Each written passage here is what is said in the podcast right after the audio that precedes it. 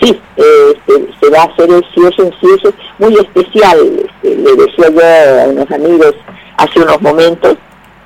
porque esa caravana que hemos hecho durante este, varios, varias elecciones, hoy se convierte en una caravana virtual. Pero bueno, lo más importante es preservar la salud de los santiagueños y por eso es que eh, se ha tomado esta decisión de que la caravana sea virtual. Lo que va a significar que muchas personas seguramente van a estar detrás de la computadora, detrás de su teléfono, participando de esta gran caravana, que va a significar la presencia de todos y cada uno de los, de los santiagueños que están de acuerdo con este proyecto político que ha venido para quedarse en la provincia y sobre todo y fundamentalmente para dar a los santiagueños el futuro que ellos se merecen. Es por eso que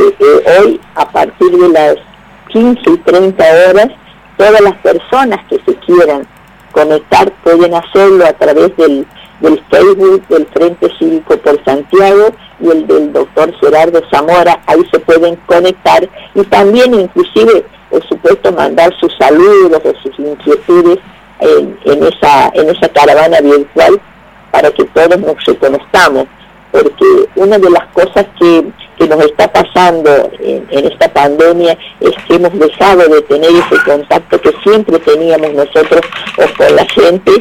y hoy ese contacto se ve acotado en cantidad de personas y demás, pero